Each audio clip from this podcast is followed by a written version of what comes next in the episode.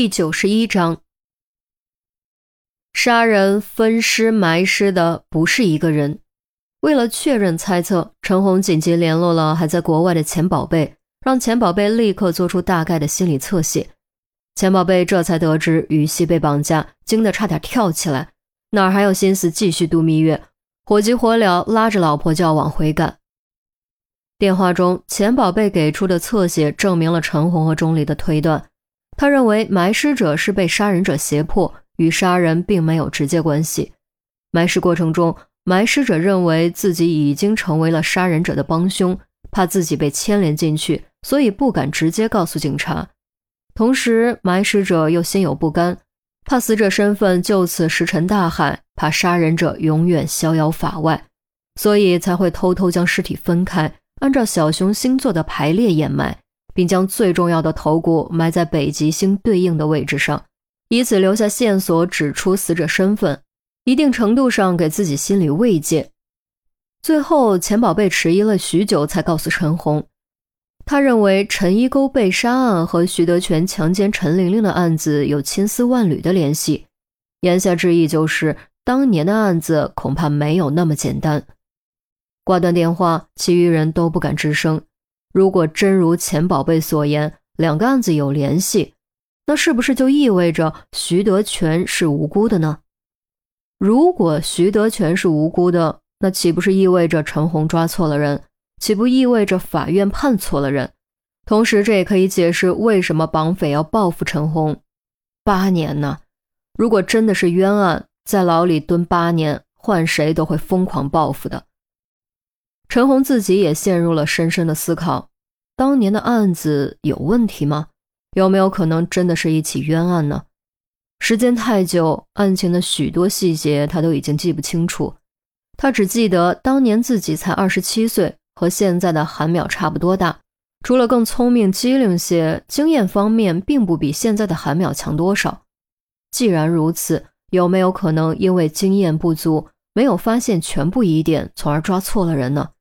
毕竟八年前的他和现在的他完全不可同日而语。八年前他还是个跟班，而现在他能独当一面，是刑侦队的元老骨干。陈姐，会不会？不可能。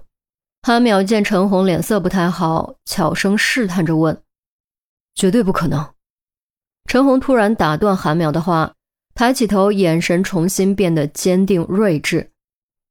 当年是陆队带的我。即便我错了，难道陆队也错了吗？你们别看他现在很少直接参与案子，但他的经验其实比我们任何人都丰富。而且八年前的这个案子，不但有陈玲玲的指认，还在陈玲玲体内找到了徐德全的经验，可谓证据确凿，铁证如山。等一下，我们把视频再看一遍。钟离似乎想到了什么，说完，打开文件夹，重新播放小丑发来的视频录像，快进将尖锐的可怕笑声掠过。画面中，小丑开始正常说话。我知道你要说什么，你要说我是个疯子，是个变态，是我自己犯下的罪将我送进了监狱，而你只是执法者而已。对，没错，我是犯过罪，我活该进监狱。可那个人呢？他就不该进监狱吗？是他害了我，凭什么我在牢里蹲着，而他却能逍遥快活？凭什么他的孩子能够在优越的环境下成长，而我的孩子却要遭人鄙视、被人唾弃？凭什么？你告诉我，凭什么？狂笑声再起，小丑脑袋突然爆炸。钟离按下暂停键。他承认自己罪有应得，所以八年前应该没有抓错人，案子不是冤案。可他又说自己也是受害者，说那个害他的人还在逍遥法外，这是为什么呢？当年他被捕的时候有没有指认什么人？众人都看向陈红，等待着他的回答。陈红微微低下头，双眉紧锁，努力回忆。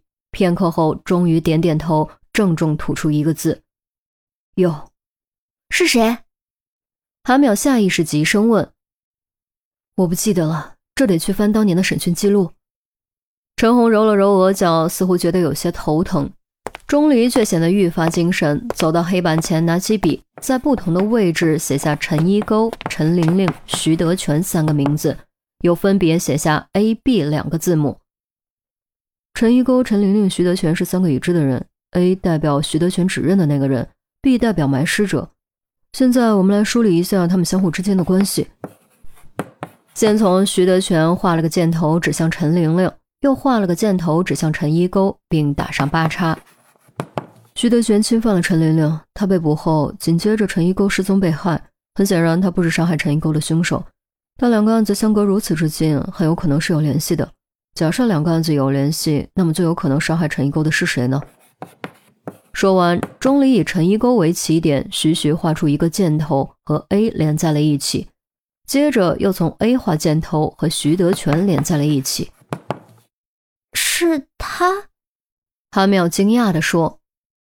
只是推演而已，还不能下结论。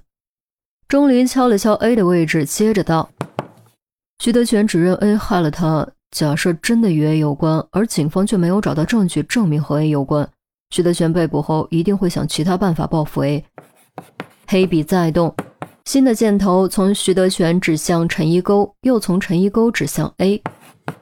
徐德全能力有限，他能做的最大挣扎就是告诉陈一沟。陈一沟得知和 A 有关后，肯定会去找 A，A 当然不会承认，于是两人发生争执，甚至打斗。A 失手杀死了陈一沟。最后的箭头从 A 指向 B，钟离盖上笔盖道：“A 害怕事情败露，急于处理尸体掩埋真相，过程中遇到了 B，碰巧 A 握着 B 的把柄，于是 A 胁迫 B 一起掩埋尸体，B 不得不服从 A。掩埋完成后，B 怕自己被牵扯进去，不敢报警。”又不想让 A 逍遥法外，于是分尸重新掩埋，留下线索指出死者身份。这就是我的推演结果。会议室里静悄悄的，除了陈红，其余人都有点跟不上节奏，看着黑板上来来回回交错的箭头，只觉得头晕眼晕。韩淼一边用手按照箭头序号比划，一边低声嘀咕整理思路，来来回回反复几遍后，终于理顺，愕然道。这样两起案子居然真的联系在一起了。钟离用笔头敲了敲自己的鼻头，咂了一下嘴，道：“也只有这种情况才能将两个案子联系起来。可埋尸者 B 的身份是个谜，他的出现总让我觉得有点突兀。究竟哪里不对劲呢？”突然，陈红猛地站了起来，眼也不眨，盯着黑板，喃喃地说：“我想。”我知道 B 是谁了。